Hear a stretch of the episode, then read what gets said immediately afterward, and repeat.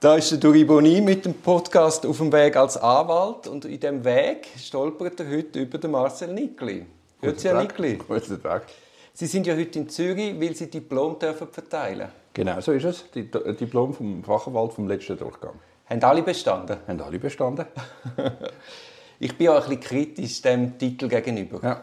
Weil? Die Weiterbildung an sich ist super, aber ich, ich denke, man hätte eher sollen Softfaktoren lernen Also Auftrittskompetenz, Ja, äh, wie ja. plädierst und Ja. nicht wieder in die Fachmaterie steigen, weil das kannst du eigentlich einfach nachlesen.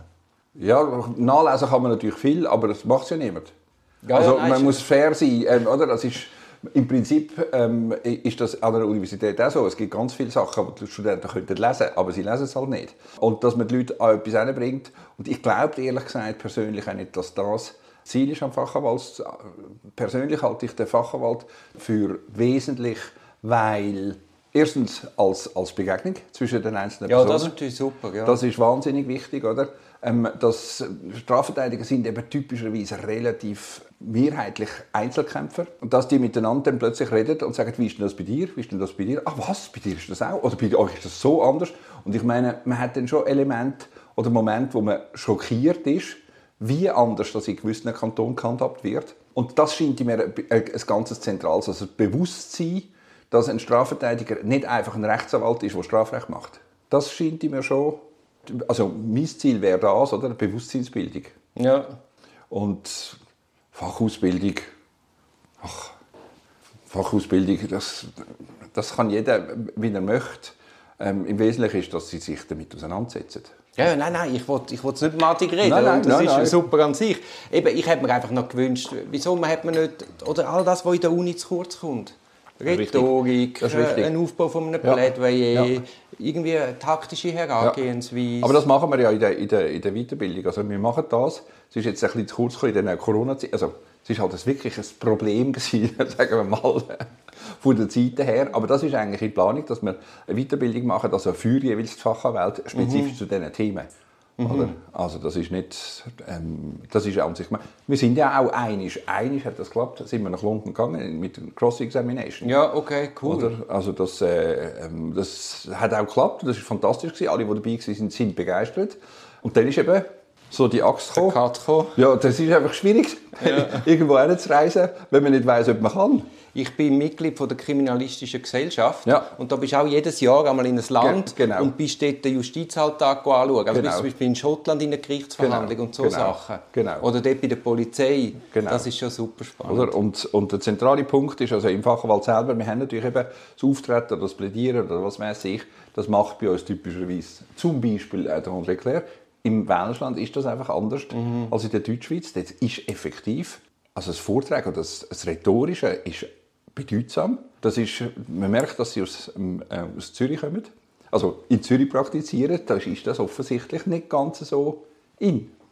Also wie meinen Sie, dass man quasi eine Show abzieht? Genau, ja, so Show. Nein, nein, aber... Das ist, oder? Das, man kann natürlich sagen, Rhetorik ist eine Show, aber der ganze Prozess ist eine Show. Das Aber ist ein Theater. Das ist ein Theater und es ist ja, ich meine mit Show, es ist ja nicht nur der Auftritt an sich, sondern auch der Aufbau, das Präsentieren Genau. von einem Sachverhalt, ein Genau. Umgang mit dem. Genau. Oder? Und das, ähm, dass das in echt präsentiert wird und sie sich müssen damit auseinandersetzen Darum, also eben persönlich halte ich gar nichts vom, vom Ablesen. Weil, wieso sie mit dort und das ablesen? Ja, nein, das ist eine Vorlese und Oder? nicht, ja, ja, nicht das Plädieren. Also, aber das würde ich auch in einer Vorlesung würde ich sagen. Die Vorlesung heisst zu Unrecht Vorlesung. Also wo abgelesen wird, muss man nicht gehen. Ja, ja. Also das ist einfach könnte man Zeit viel gescheiter nutzen. genau, weil man in einem ganz eigenen Tempo liest und was weiß ich. Aber das Mündliche, das, das, das Echte quasi, das Rhetorische entwickelt sich ja auch. Beim Kleist heißt ja vom Verfertigen der Gedanken beim Reden. Also das ist genau das.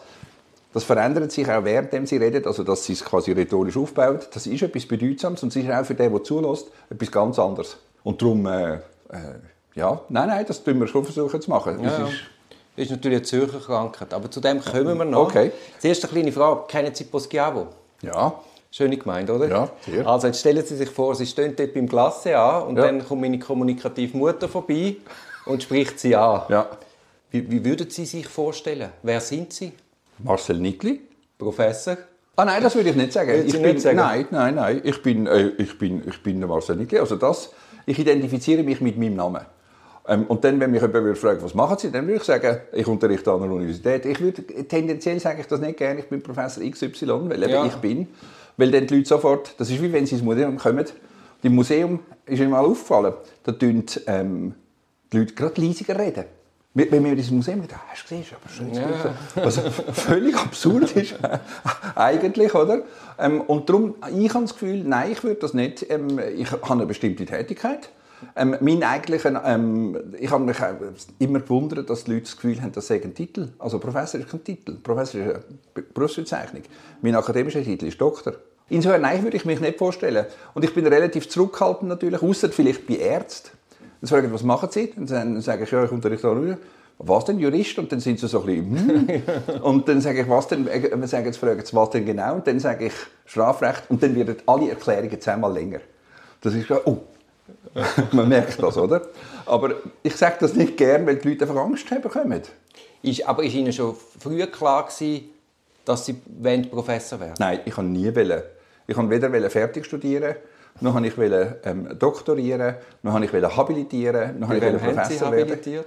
Ähm, beim Kaiser, also Ja. meinem damaligen Lehrmann, beim Kaiser und beim Rehberg, dann eben, wo ich Ja. auch dissertiert habe. Und Also dann an der Uni Zürich? an der Uni Zürich. Ja, ich habe alles gemacht an der Uni Zürich. Mhm. Nein, nein, also das ist, ich bin ein Zürcher, also ich bin ein Innerschweizer Kind, Zuger, ähm, wo 20 Jahre in Zürich war. Ja. Und als ich das erste Mal nach Fribourg gekommen bin, habe ich mir gedacht, das ist aber ein bisschen klein. Also, nein, nein, das, Also dann sind Sie aus Versehen Professor geworden? das ist eindeutig, ja. Also das kann man so sagen, ja.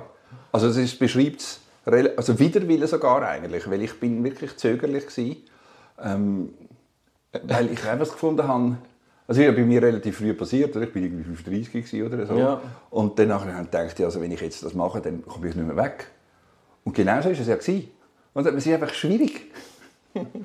Nein, das war gar nicht das Ziel. gewesen. Das war gar nicht das Ziel. gewesen.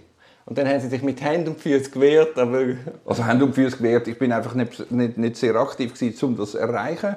Und habe im Wesentlichen halt, wisst ihr, am Schluss entscheidet man ja nicht, wie man sein Leben lebt. Oder? Nein, die Das Türen gehen auf und dann entscheidet man, dass Genau, man oder? Und dann, wenn man nicht gerade irgendetwas Alternatives hat, sagt man, hm, weiß nicht, komme ich da wieder weg. Aber was soll man denn machen?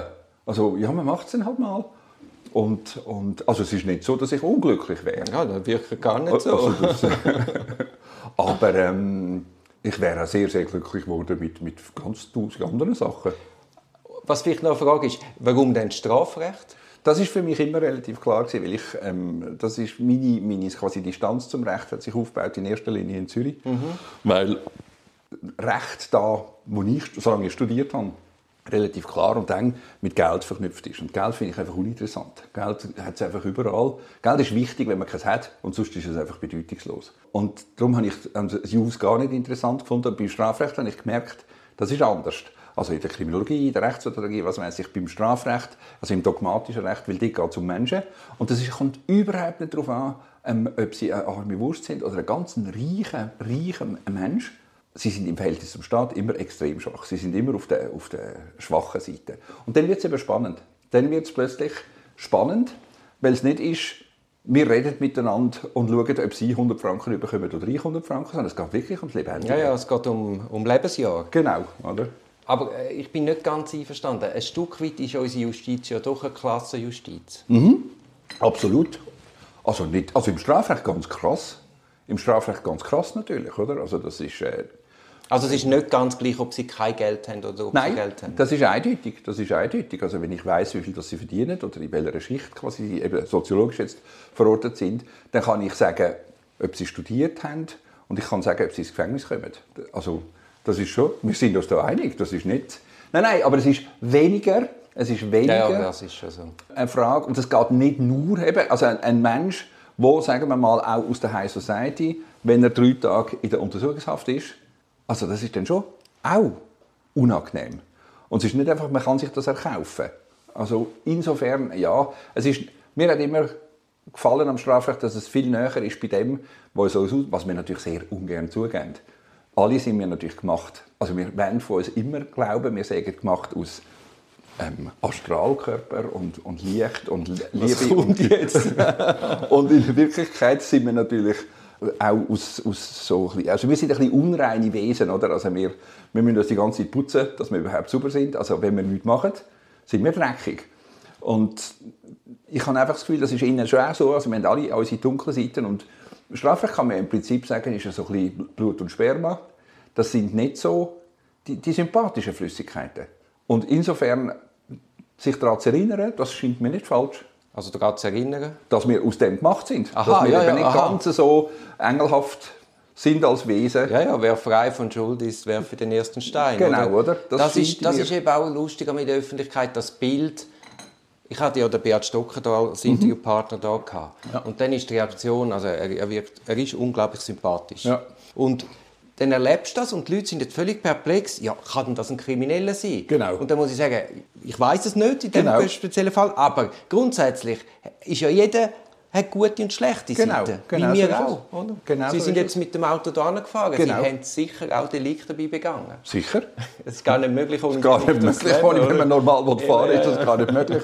Und das ist, äh, da muss man vielleicht auch sagen, wenn man jetzt, wenn irgendjemand zulassen, oder wenn man in der Nacht ohne Aufblendlicht schneller fährt als 80, begeht man ein Delikt, weil man kann nicht auf Sicht bremsen. Also, wer fährt denn auf der Autobahn, wenn er allein ist? 80? Also, aber gut, geschenkt. Ja, wir, wir wollen ja heute eigentlich über den Vinzenz-Prozess Ja, reden genau. und wir verlieren uns jetzt schon am Anfang. Genau. Haben Sie den Vinzenz-Prozess mitverfolgt? So ein bisschen. Nicht sehr intensiv, aber ein bisschen. Also ja. einfach über die Medien Genau, haben genau, Sie kommuniziert? Genau, genau. Ist Ihnen in diesem Prozess jetzt irgendetwas Spezielles aufgefallen? Also speziell, mir scheint es ein relativ symptomat, also typischer Prozess, ein typischer Wirtschaftsstrafprozess, eigentlich eine relativ langweilige Geschichte, wo eben am Schluss spielt die Musik immer im Detail und das ist halt einfach anstrengend. Wer hat schon so viel Zeit und Kraft und, und, und, und äh, Interesse, dass es im Detail anschaut? Und dann bleiben übrig ähm, im Wesentlichen so ein bisschen Moralinsuri. Ähm, also, guck mal, das ist aber ein Sauhund oder was weiß ich, das ist wie bei der, bei der Swiss damals oder was, wie kann man bloß und was weiß ich. Das sind lauter so Einschätzungen ex post, wo man muss sagen, ja, klar, wenn man das hinterher anschaut, ist es vielleicht nicht so gescheit. Und gleichzeitig, oder die, die sich dann darauf verstehen, auf die Sachen, sagen häufig, es ist nicht so außergewöhnlich, das passiert das oder das und das. Dann sind die, die sich nicht darauf verstehen, völlig schockiert und sagen, was, das ist normal? ja, also es ist ein relativ symptomat, also finde ich, ein symptomatischer Fall für einen Wirtschaftsstrafprozess, natürlich angereichert durch eben ganz spezifische, äh, sagen wir mal, medial wirksame Elemente. Zu denen kommen wir noch im Detail. Aber der Prozess an sich, Ja. der Zürcher Strafprozess Ja. mit der äh, Vorlese. Ja, gut, das ist, also, ja, jetzt weiss ich, worauf Sie rauswenden. Auch das ist relativ symptomatisch für Nicht-Zürcher. Also ich bin ja 20 Jahre in Zürich und habe mir nicht können vorstellen, dass es etwas anderes gibt außer Zürich, Sie oder? sind ja, glaube ich, auch mal am Gericht gewesen. Ja, ja. Bezirksgericht ja, ja. Zürich. Und ich bin, habe mir nicht können vorstellen, dass, ich, dass es anders ist als in Zürich. Und ich bin natürlich auch ähm, begeistert gewesen, als ich dann in Freiburg war, dass die Zürcher Strafprozessordnung mehr oder minder die Schweizer Strafprozessordnung geworden ist. Aber der zentrale Punkt ist eben das Unmittelbarkeitsprinzip, das eigentlich einen Prozess ausmacht. Das ist in Zürich schon nicht, äh, sagen wir mal, also es steht eher auf dem Papier. Also es ist eher ein mittelbares Unmittelbarkeitsprinzip.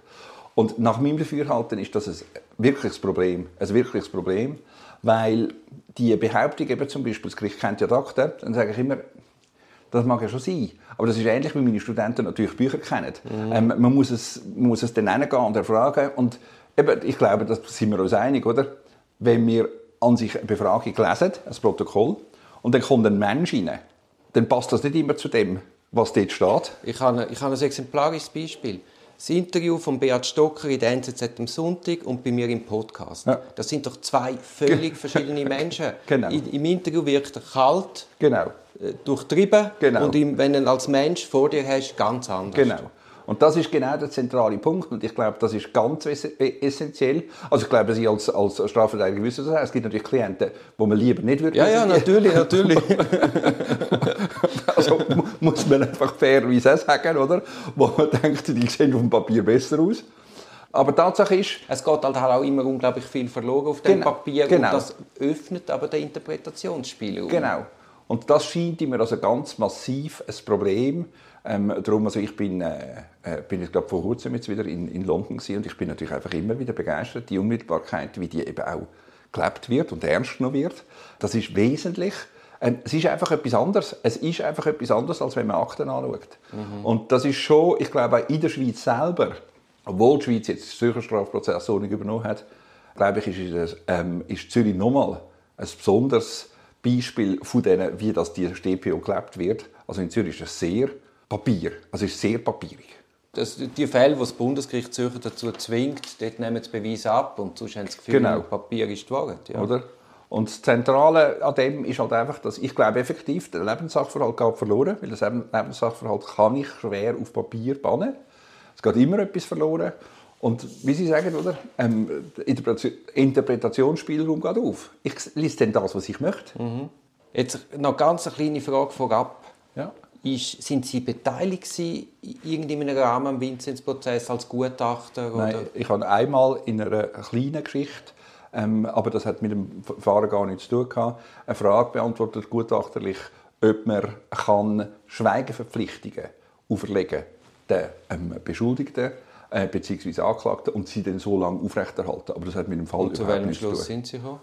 Das geht natürlich ja, nicht. Das, geht, das ist absurd, dass das, das soll absurd, gehen. absurd ist das natürlich, oder? Aber das hat mit dem Fall gar nichts zu tun. Die Tatsache ist, es kann ja nicht sein, ähm, dass praktisch jeder darüber reden darf, nur die Betroffenen ja, ja, genau. nicht. Oder? Also, das, ähm, das ist natürlich dann das Kommunikationsmonopol von der Staatsanwaltschaft, wo über die Medienmitteilungen, was weiß ich. Und im Wesentlichen sind natürlich die, die Schweigeverpflichtungen sind da. Aber die, die Verfügung ist, glaube ich, vom Bezirksgericht Zürich ergangen. Ja, ja. ja, ja. Für wen haben Sie denn das abgeklärt? Darf man das wissen? Das müsste ich zuerst fragen, ob ich Ihnen aha, das nein, sagen nein, nein, so, aha, aber Sie haben das für eine Partei gemacht? Ja, genau. Aha, okay. Ja, ja. Also das ist, äh, aber das ist, hat mit dem Verfahren an sich selber nichts zu tun. Das kann man wirklich abstrakt auch beantworten. Und ich finde mhm. ehrlich gesagt auch, es ist abstrakt beantwortbar, dass es nicht geht. Oder Schweigeverpflichtungen sind im Gesetz drinnen für insbesondere andere Prozessbeteiligte, weil ihre dreckige Wäsche wird gewaschen. Mhm. Und dass irgendein behaupteter Geschädigter oder ein behauptetes Opfer all das wissen darf, scheint mir sinnvoll, dass man kann sagen, du darfst das aber nicht weiter erzählen. Aber dass sie, wenn sie ihre dreckige Wäsche, Wäsche waschen das öffentlich dürfen machen scheint mir auch klar. Ja, ich komme gar nicht auf die Idee, dass das anders Genau, oder? Also das, ähm, das kann nicht richtig sein. Und ähm, ich habe nur zu dieser Frage, sonst habe ich nie mhm. mit dem Verfahren etwas. Gut, aber jetzt, wenn Sie quasi mit einer Partei Kontakt haben, ja. fühlen Sie sich jetzt gleich frei, mit mir schnell eine Urteilsprognose ja, klar. zu machen? Klar, eben, weil ich habe zu der, zu der Sache selber nie irgendeinen mhm. Kontakt oder was weiß ich gehabt. Also das ist insofern ja völlig normal. Dann probieren wir eine Urteilsprognose. Ja. Also Sie probieren, dich fragen. ja, ist gut.